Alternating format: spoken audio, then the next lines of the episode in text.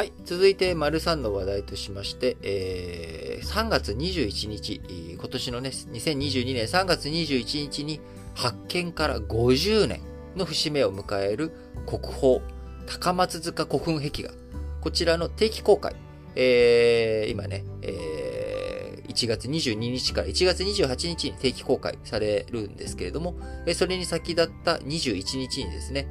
文化庁壁画を報道陣に公開をしております。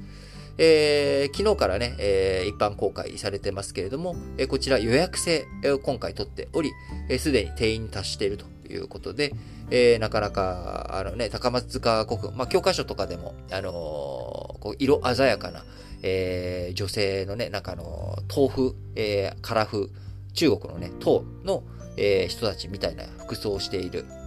人物画とかがね、え、壁画に書かれている、え、高松塚古墳ですけれども、えー、今ね、カビなどによる劣化問題となっており、壁画16個に、えー、解体されて、古墳から約1キロ離れた仮、えー、仮設の修理施設に運ばれて今、修復が終わった現在も壁画面を上にした状態で置かれているということです。えー、温度と湿度一定に保たれた部屋の中にある壁画、二重ガラス越しに見ることができますが、えー、最も近い壁画でもガラス窓から約1.5メートル離れており、えー、一般公開ではオペラグラスの貸し出しもあるということですが、え、今回の公開では窓付近に飛鳥美人とも言われる、えー、西の壁にある女子群像。これ、あの、教科書とかに載ってる有名なやつですね。とか、現物、白虎図などが配置されているということです。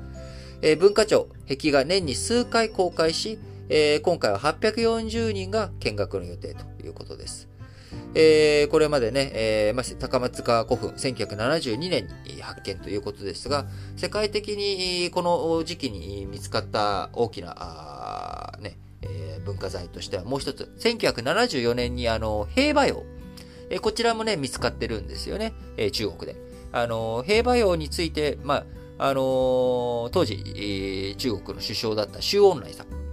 えー、毛沢東もね、1976年に亡くなるので、まだ、えー、毛沢東とか周恩来とか、この革命、えー、第一世代、え、こちらが、あの、権力の中枢握っていた、あれですけれども、えー、周恩来さん、えー、同時文化大革命とかが吹き荒れている中、あ平和用の文化財、こちらのね、破壊とか、えー、そういったものを防ぐ上で、えー、きちんと文化財の保存ができるまで、えー、発掘はあやらないと。いうようなね、まあ、こういった姿勢を示したりとかしているわけで、えー、やっぱり文化財っていうものはね、下手にこの空気に触れると酸化、えー、空気ってね、えー、酸、えー、酸素を含んでますし、二酸化炭素もね、たくさん入ってたりとかしますから、やっぱりこの酸が浴びてしまうと。えー、あるいは湿気の問題とか、そういったもので塗料がね、えー、せっかく塗ってあるものが剥げ落ちたりとか、そういったこともあるので、えー、しっかりと保存技術が高まるまで、えー、発掘あんまりしないようにしようねっていうようなこと。やっぱりその地中深くにくぐもってえー、る文化財っていうものは、やっぱ保存をどうするのかっていうのが非常に、えー、重要になってきますよね。なので今回のこのね、高松塚古墳については今どんどん修復作業、えー、いろんなカビが生えたりとか、文化財のね、保護をしっかりやらなきゃっていうことで、えー、今一生懸命やっているわけですけれども、えー、当然そういったものの保護とかをやっていこうとすると、やっぱ予算の問題、えお金をね、どういうふうに文化財に出していくんだっていうところ、えこういったところにもつながっていくわけです。え今日の社説、後で紹介しますけれども、えスポーツ、こちらについてもね、えー、どういうふうに予算を出していくんだっていうことを取り上げている。えー、東京オリンピック去年ありましたけれども、メダルたくさん獲得することができたと。えー、で、それは、それまで予算、措置をね、たくさんつけていたと。いうところ、えー、予算をたくさんつける。これはね、まあ、あの何事においてもやっぱり貧すれば鈍するじゃないですけれども、やっぱお金があること、潤沢なね、資金があることが、えー、より豊かなものを生んでいくっていうのは当たり前なんですが、丸1でもとかね、丸2の状況でも申し上げました通り、まあ、世界のジャブジャブなお金っていう状態、薄れてきている。えー、丸2で申し上げた通り、安全保障環境、今厳しくなっていってる。えそうすると、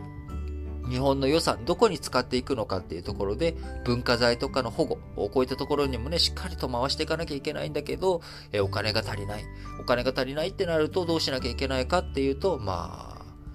あ、ね、予算の付け替えも厳しいわけですから、あいろんなものにお金使わなきゃいけない。そうすると、その予算の付け替えには限界がある。えー、お金の借金、えー、国のね、借金っていうものも限界が近づきある、近づきつつあるんじゃないかというような状況。えー、そうすると、最終的には増税ということにしかならない。えー、増税か、あるいは僕らの生活、いろんなもの、ところの何か、あ今、あ受けている恩恵を減らさざるを得ないとかね、まあ、こういったことになりかねないと。いうことになりますんで、例えばゴミの収集をね、あのー、週に1回しかやらないとかね、あるいは2週間に1回だみたいなことに、えー、で、その間ゴミは各家庭でえ保管しといてくださいみたいな、まあ、こういった風ないろんなところでの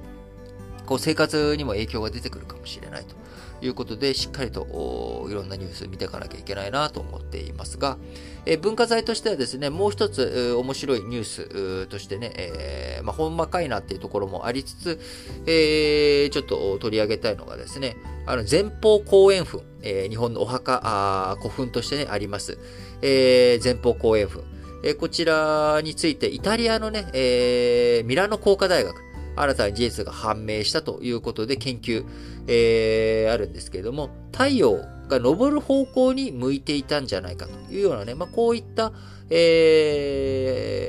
ー、ことがああると。衛星画像とかを使ってね、なかなか発掘調査許されていないということもあり、えー、こう、衛星画像とか見ると、これ、